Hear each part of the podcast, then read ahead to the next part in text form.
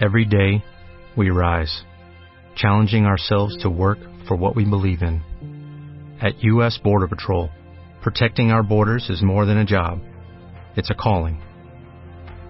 Agents answer the call, working together to keep our country and communities safe. If you are ready for a new mission, join U.S. Border Patrol and go beyond. Learn more at cbp.gov/careers. The Beauty Effect Febrero. Desciframos el famoso Je ne sais quoi de las francesas que amamos y queremos replicar. Además, los pasos para lograr labios rojos perfectos sin quedar como el Joker. Tu piel refleja tus emociones. Descubre por qué. No quieres delatar tu edad. Empieza por las manos. Te decimos cómo cuidarlas. The Beauty Effect. La única revista 100% de belleza en México. Lo mejor de Marta de Baile en Puente. Puente. Regresamos. Estamos de regreso en W Radio y es la primera vez que tenemos en el programa a un intensivista y es probablemente uno de los intensivistas más prominentes de este país, el doctor Enrique Monares, que veo que ya tienes club de fans. En Twitter mandó una cuenta eh, el doctor Monares es el mejor intensivista, dice Alex, Alexis Barrera, ¿eh? No sé si te acuerdes de él.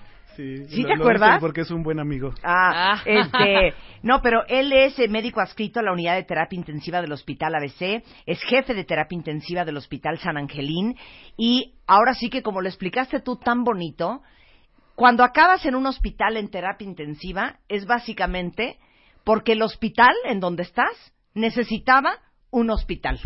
O sea, es el hospital de hospitales dentro del mismo hospital en el que estás. Ajá. Entonces, este, la verdad es que es increíble, pero 5.7 millones de pacientes son ingresados anualmente a las unidades de cuidados intensivos. Aproximadamente 55 mil pacientes críticamente enfermos son atendidos todos los días en hospitales en Estados Unidos, en México. Y nada más dinos una cosa. Sí. Del 100% de los pacientes en terapia intensiva, en tu experiencia, Enrique, ¿cuántos salen?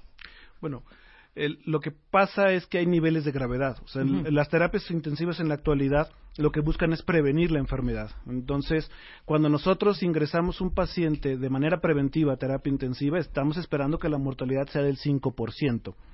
Cuando ingresa un paciente de lo que se llama no planeado, que no teníamos la expectativa de que ingresara, era una cirugía y de pronto se complicó o un paciente tuvo un paro, la, la sobrevida es del 20%. Entonces es un cambio muy dramático. O sea, tienes 80% de probabilidades de salir de, de, de, no salir de, terapia intensiva. Así es.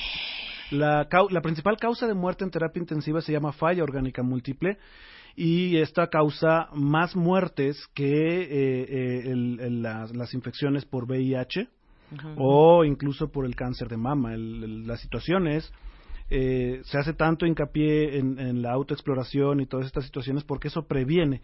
Cuando nosotros ya tenemos un paciente en terapia intensiva, pues no hay una forma de, prevenirlo, pero eh, eh, así de importante como el cáncer de mama es que la población de México sepa lo que es una terapia intensiva, quién tiene el riesgo de estar en terapia intensiva y cuál es el papel de un intensivista eh, dentro del manejo multidisciplinario de muchos especialistas para que el paciente regrese a una calidad de vida como la conocía antes de entrar a la terapia. Ese es nuestro objetivo, que la persona esté feliz con la vida que tiene ahora después de, de, sobrevida. Yo he estado cuatro veces en una terapia intensiva. ¿Tú, tú, tú? Yo, yo, yo.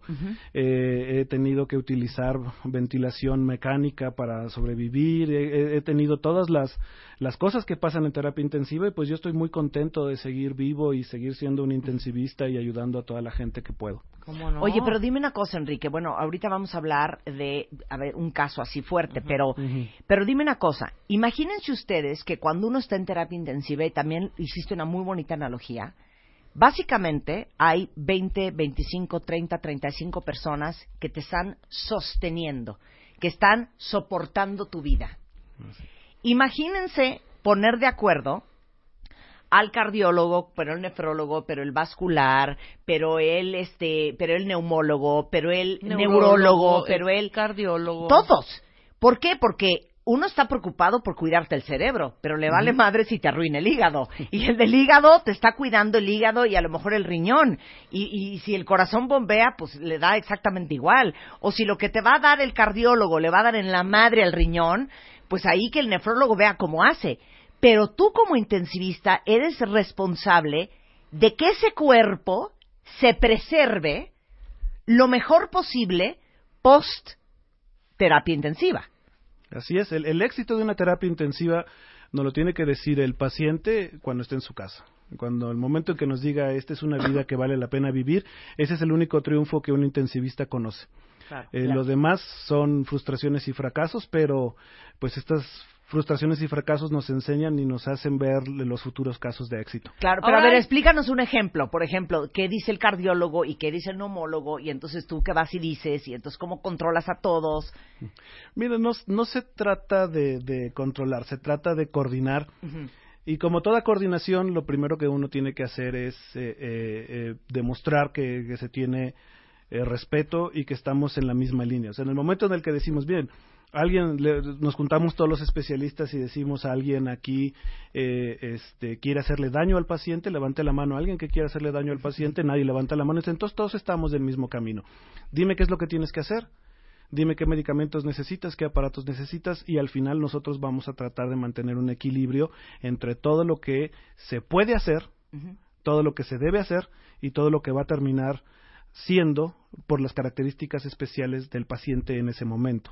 Eso es principalmente, aunque el papel eh, más importante del intensivista, por ejemplo, sería en la ventilación mecánica, el, mantener un ventilador. O sea, son, conforme vienen nuevas tecnologías, por ejemplo, ahora tenemos corazones artificiales que nos ayudan a que la circulación del paciente se mantenga aún cuando el corazón del paciente no esté funcionando y eso nos permite darle tiempo al corazón para restablecerse. A ver, explica eso. ¿Cómo? ¿Cómo un corazón artificial? Es, es un corazón artificial eh, que está fuera del paciente, eh, se llama circulación extracorpórea.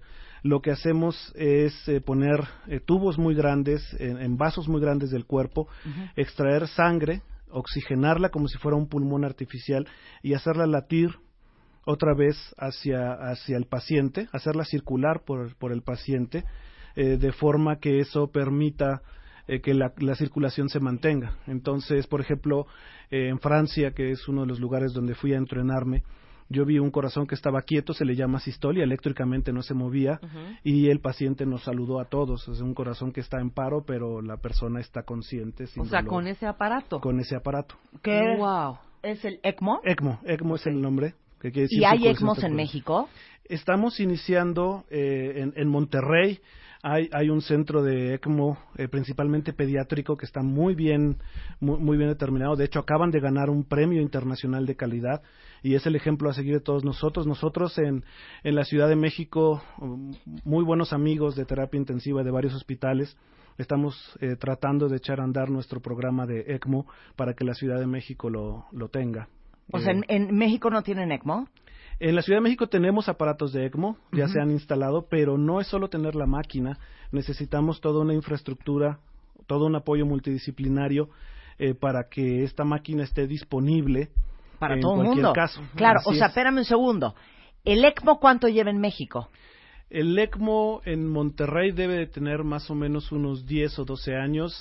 El Instituto Nacional de Cardiología ha tenido experiencias con ECMO tal vez de 5 años para acá. Lo mismo el Centro Médico Siglo XXI. En el Hospital ABC estamos empezando nuestra experiencia. Llevamos seis casos. Uno de ellos pudiera yo llamarlo el caso de, de mayor éxito en mi vida profesional hasta el momento, que fue un paciente que entró en paro cardiopulmonar eh, el paciente hubiera fallecido si no se hubiera conectado a este corazón artificial. Estuvo ocho días eh, completamente dependiente de este, de este aparato. Afortunadamente su corazón se restableció y ahora, por lo que me cuentan, él lleva una, una vida normal y pues es muy satisfecho de, de lo Oye, pues hay que traer, ¿quién es el del ECMO aquí? ¿Quién, nos, ¿Quién podemos invitar para que nos explique del ECMO? Porque qué pavor que a un familiar tuyo le dé un paro cardiopulmonar y porque no había ECMO, no lo puedan salvar. ¿Estás de acuerdo? Así es, ya afortunadamente estoy completamente de acuerdo. Afortunadamente eh, ya hay varios expertos de ECMO, como les decía René Gómez en Monterrey, es un experto en ECMO, especialmente en la parte pediátrica. Uriel Chavarría en la ciudad de Monterrey es el experto tal vez a nivel nacional del ECMO, no como un corazón artificial, sino como un pulmón artificial. De hecho, Uriel Chavarría es uno de los encargados del programa de trasplante de pulmón en México Eh, gente eh, en, el Instituto Nacional de Cardiología Ignacio Chávez está utilizando el ECMO, lo mismo en siglo XXI. Eh, no son hospitales que yo conozca muy bien, no, no puedo decirlo. Nosotros, el doctor Catrip, el doctor Benigno Ferreira en el Hospital ABC, eh, ya hay que traerlos. Hay que traerlos, hay que traerlos ya. La semana que entra traemos y hablamos del ECMO. Es importante que sepan que existe ese aparato. No, totalmente. Para que lo que se ofrezca sepan qué pedir. Olvídense de pedir un catéter. Díganles, tráiganme un ECMO, pero ahorita, de donde esté. A ver, cuéntanos el caso más fuerte que has tenido en la historia de tu carrera. Pero así, bien, bien explicado. Mira, te lo, te lo, te lo voy a decir como dicen en las películas y en el cine los nombres han sido cambiados para proteger a los inocentes. sí, ok. Pero este paciente en una cirugía muy convencional de, hospitalización, eh, su corazón se detuvo, eh, nunca se pudo establecer muy bien la, causa del paro cardiopulmonar, pero fueron 30 minutos de compresiones torácicas, de tratar de, que el corazón volviera a funcionar a través de compresiones, lo que se llama RCP, eh, y pues no, no se tenía éxito. Eh, la, canulación, es decir, poner el ECMO, eh, es una decisión multidisciplinaria también. Nosotros decidimos por la edad del paciente, era un paciente muy joven, eh, que se debía dar la oportunidad, se canuló, es decir, se pusieron tubos muy grandes en, en los vasos más grandes, tanto arteria como vena de, del cuerpo del paciente, y estuvo siete días en este corazón artificial. Eh, fueron días de, de, mucho, mucho, mucho batallar, principalmente por parte del paciente y la familia y después por los médicos que tuvimos que hacer grandes cuidados. Y después de estos ocho días, el corazón de, del, paciente se restableció al 100%. Eh, hay muchas explicaciones científicas y el que lo quiera llamar milagro también lo puede llamar así. El corazón se restableció al 100% y actualmente el paciente vive una, una vida normal, eh, a pesar de que pues estuvo 30 minutos sin que su corazón latiera y dentro cuando estuvo con el aparato eh, el corazón dejó de latir durante una hora y el aparato hizo todas las, las funciones del corazón. Eh, esta es una situación que sin este aparato hubiera sido imposible ofrecerle mm. alguna esperanza a este paciente. Es que dijiste al principio, porque dice aquí una cuenta viente, doctor, ¿estar en terapia intensiva es igual a morir? Eh, estar en terapia intensiva, en mi expectativa, cuando yo estuve, es igual a luchar por tu vida. La gente que no tiene una razón por qué luchar deja de luchar y la gente que tuvimos razones para seguir luchando, seguimos luchando. Actualmente hay una cosa que se llama Día Mundial de la Sepsis, que es el principal diagnóstico por el que uno está en terapia intensiva y lo que nos enseñan es el montón de fotografías de personas cuya vida ha sido más satisfactoria y más feliz después de sobrevivir a terapia intensiva o sea, no, no porque hayan necesitado este, este cambio, sino, sino porque ellos no se dieron por vencido. Eh, no es igual a, a, morir, es igual a seguir luchando. De hecho, uno de mis escritores, eh, eh, uno de los, de los letreros que tengo en, en, en mi terapia intensiva, tiene una frase que siempre, siempre me gusta ver, la tengo enfrente de mi escritorio, dice, muerto es aquel que no lucha. Entonces no es igual a morir porque todos los que están en terapia intensiva, médicos, enfermeras, pacientes y familiares están luchando y quien está luchando está vivo. Ahora te voy a hacer una pregunta. Les voy a decir qué es lo fuerte de, eh, dijiste, el riesgo de morir en terapia intensiva es cuando tienes falla multiorgánica. Así es. O sea, lo que voy a tratar de explicarlo en, términos llanos mortales. O sea, te da un infarto, se te arruina el corazón, este, pero sigue bien a lo mejor el, riñón y el pulmón y sigue bien tu cerebro y sigue bien el hígado y sigue bien todo el sistema vascular. Se te arruina el cerebro. Bueno, pero pues ahí va el riñón y ahí va el hígado y ahí va el pulmón y ahí va el corazón. Se te arruina el riñón, pero está bien el corazón y está bien el cerebro y está bien el hígado. Cuando se te arruina todo, ese es el, el más grande riesgo de una terapia intensiva. Así es, en términos muy, muy, muy simples, eh, son cinco órganos principales. Si falla uno, hay un 20% de probabilidad de fallecer. Eh, si fallan dos, se suma el 40, entonces así vamos sumando hasta si que fallan al 0%. tres, a ver, dame los cinco órganos. es el cerebro, el pulmón, el corazón, el riñón, el hígado. Ok, si falla uno... Son 20% de probabilidad de fallecer. de morir. Como lo dijiste hace un momento, Sí. se infartó, tiene un 20% de probabilidades de fallecer. Aquí el problema es que el principal órgano que tenemos que cuidar es el cerebro. Sí, claro. Porque si lo que falla es el cerebro, si lo que no se puede recuperar es el cerebro, eh, pues hay dos cosas muy importantes. Lo primero que tenemos que hacer es detenernos porque nosotros no estamos aquí para mantener funciones vitales, sino una persona. Y lo segundo, pues tenemos que tratar de ser maduros los médicos, los familiares, para decir, fallamos en este caso, pero su familiar todavía podría salvar la vida de cinco personas más al donar o regresar la, vi- la vista. Entonces, por eso es tan importante que el principal monitoreo que se haga en terapia intensiva es el del cerebro. Claro, porque hay, ese es el asunto, hay eh, eh, reemplazo, o cómo se dice, Hay un corazón artificial, hay un pulmón arti- artificial, pulmón, riñón, hígado, todo, menos el menos cerebro. Estamos Ahora, trabajando. Ahí dime una cosa. Si pelón. tienes una persona que ya no tiene actividad cerebral, pero le sigue latiendo el corazón, técnicamente está vivo. Técnicamente está vivo, pero la regulación nos dice que si demostramos que hay una muerte cerebral, el, el paciente puede ser donador de órganos. Eh, a mí me parece que España nos lleva un gran adelanto en esto. En España tú tienes que firmar que no eres donador de órganos. En Claro. México tú tienes que firmar que eres donador. exacto. Entonces, eso ha hecho la gran diferencia en la cantidad de trasplantes y gente que, que puede trasplantarse. Eh, que, que, bueno, Claro. Di- dice aquí una cuenta, bueno, un cuentaviente dice desde Cuautitlán Izcalli, doctor Monares, cuando una persona ya está en terapia intensiva, asistido ya por máquinas, pierden la vida, en ese momento la familia puede decidir si lo desconectan ya de las máquinas o no. se puede hacer una cosa que se llama voluntad anticipada. La puede ser el paciente o la puede ser la familia. Yo puedo poner eh, que no quiero volver a ser intubado, no quiero volver a estar en terapia intensiva y si lo necesitara, los, los doctores simplemente dirían que se necesita, no se haría. eh, pero si la persona está en terapia intensiva, la familia puede solicitar limitar el esfuerzo terapéutico. En terapia intensiva no es como en Estados Unidos donde uno puede solicitar que se retire el ventilador. En terapia intensiva en México lo que podemos hacer es, doctor, por favor, eh, tiene del 1 al 10, tiene 4 porcentaje de apoyo de un medicamento. Si necesitara más, porque se le bajó la presión, porque el corazón late más fuerte, ya no lo suba. Es decir, con el apoyo que tiene, nos vamos a quedar. Si mejora con eso, qué bueno. Si no mejora con eso, el paciente fallecerá. Entonces se llama limitación del esfuerzo terapéutico. Si ya lo tiene el apoyo, no le puedo quitar el tubo. Si el familiar o el paciente solicitan eh, limitar el esfuerzo y no intubar, entonces yo también estoy obligado a no intubar al paciente porque esa es la voluntad del paciente o del familiar legalmente responsable. Lo que todavía no está legislado en México, al menos en mi conocimiento, es que se pueda retirar el tubo una vez que lo tiene. Pero la verdad es que cuando se solicita la limitación del esfuerzo terapéutico es tanto el apoyo que necesita el, el paciente que al limitar el esfuerzo es poco el tiempo que pasa de que se limita el esfuerzo a que el paciente fallece. Claro. No, pero de todos modos, conectado puedes durar. Pues será a ti. O sea, Sí, puedes durar. Pero esa es la, la- Claro. esa es la situación inversa. Ajá, la claro. mamá de Cerati solicitaba que cualquier situación para apoyar y prolongar la vida de su hijo se realizara. hiciera. Que se Claro. hiciera, y por claro. eso duró el año todo ese Ahora, ¿cuánto tiempo. puede uno durar conectado, doctor? Pues la verdad que bien cuidado eh, puede, eh, puede ser una situación indefinida. ¿20 ¿no?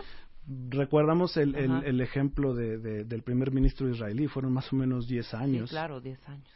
Imagínate. Oye, dice aquí una, una cuenta mi bebé estuvo en terapia intensiva en el Instituto Nacional de Cardiología por una cirugía de corazón. La probabilidad era de menos del 20%. Ujú. Gracias por la entrega de los intensivistas, doctor.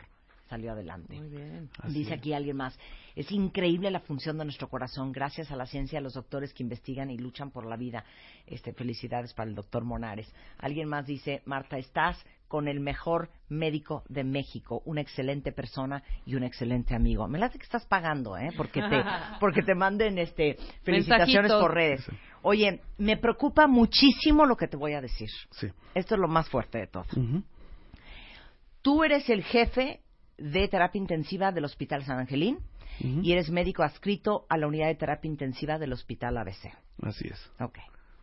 La pregunta es, ¿cómo le haces por cualquier cosa que se le ofrezca a cualquier cuentaviente que te está escuchando hoy para traer al doctor Enrique Monares, para mí el mejor intensivista de México, a donde está mi familia. Gracias. No, no te podemos como una pizza mandar traer. Bueno, el, el, el problema es eh, que no solo soy yo. Eh, se necesita una infraestructura muy grande y se necesita un apoyo de un equipo multidisciplinario. Es decir, yo eh, soy un pésimo intensivista si no me dan las excelentes enfermeras con las que trabajo todos los días. Yo no sirvo de nada si no tenemos un excelente cardiólogo, un excelente neumólogo, un excelente nefrólogo para que nos ayude. Entonces, eh, realmente en estos momentos eh, yo trabajo en el Hospital San Angelino Universidad y en el Hospital ABC porque son los lugares donde yo te puedo garantizar que te vamos a dar el, el, la- el 100% de calidad en la atención médica. O sea, nadie pelea solo y así como el familiar y el paciente necesitan muchísima ayuda, así los doctores también lo necesitamos. Nosotros estamos, ojalá nunca lo necesiten, a las órdenes de ustedes en estas dos terapias intensivas, porque la terapia intensiva es un trabajo eh, que requiere muchísimo esfuerzo y muchísimo apoyo material y humano. No es una sola persona. O sea, el- el- no hay un solo intensivista que, que, que Por solo eso, pero no podemos mandarte traer y que tú a tu vez mandes traer al cardiólogo de tu confianza, al vascular, al nefrólogo, al neumólogo, No, pues más el aparato, la al- enfermera. no, no se puede. Cambia al paciente más bien. Eh, con, con muy buenos amigos, eh, eh, el doctor Catrip, el doctor Benigno, el doctor Rutilio, lo que nosotros estamos tratando de ofrecer es que este corazón artificial ECMO se, se pueda llevar virtualmente a, a- a cualquier hospital que tenga un mínimo de condiciones para, para, para que sean los cuidados. Eh, yo espero que pronto ya se, se, se tengan los números telefónicos de donde podemos esta sociedad de, de cardiólogos e intensivistas eh, ayudar con, con la situación del ECMO, eh, pero pues mientras tanto lo que necesitamos es que todas las terapias intensivas de México, públicas, privadas, sean excelentes. Pero no es que se necesite de mí, ¿no? Se necesita de un buen intensivista y hay muchísimos en la ciudad, en, el- en México. Se necesita de enfermeras eh, especializadas en terapia intensiva, que afortunadamente también son muchísimas. Yo aprovecho para agradecer a, a las enfermeras del Hospital San Angelino Universidad y a las enfermeras del Hospital ABC. Ay, saludos, chicas. excelentes. Saludos, chicas. Son maravillosas. Las del Hospital ABC, estoy en deuda con ellas porque ellas me han cuidado dos veces. Qué Wow. Increíble. Enrique, prometido regresar la semana que entra y hablamos del ECMO. Cuando tú me invites, yo estoy aquí. Muchas gracias, Enrique. Un placer conocerte. ¿eh? Estás escuchando lo mejor de Marta de Baile. En Puente, en Puente, en Puente. Continuamos.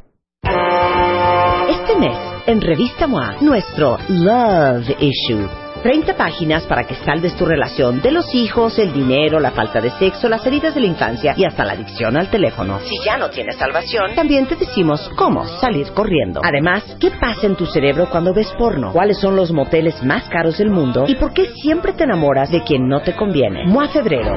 The Love Issue. 120 páginas de puro amor. Y sexo. The Beauty Effect Febrero. Desciframos el famoso Je ne sais quoi de las francesas que amamos y queremos replicar. Además, los pasos para lograr labios rojos perfectos sin quedar como el Joker. Tu piel refleja tus emociones. Descubre por qué. No quieres delatar tu edad. Empieza por las manos. Te decimos cómo cuidarlas. The Beauty Effect. La única revista 100% de belleza en México. Este mes en la revista Bebemundo volveré a dormir. ¿Y su ombligo? ¿Por qué llora tanto? Responderemos las 100 preguntas que todos los papás y mamás primerizos se hacen en el momento en el que su bebé llega a casa. Para darles paz. ¿Se va a la escuela sin nada en la panza? Descubre por qué el desayuno sí es la comida más importante del día. Nuevas secciones, más contenido. No te quedes sin ella. ¿No te encantaría tener 100 dólares extra en tu bolsillo? Haz que un experto bilingüe de TurboTax declare tus impuestos para el 31 de marzo y obtén 100 dólares de vuelta al instante. Porque no importa cuáles hayan sido tus logros del año pasado, TurboTax hace que cuenten. Obtén 100 dólares de vuelta y tus impuestos con 100% de precisión. Solo con Intuit TurboTax. Debes declarar para el 31 de marzo. Crédito solo aplicable al costo de la presentación federal con TurboTax Full Service. Oferta sujeta a cambios o cancelación en cualquier momento.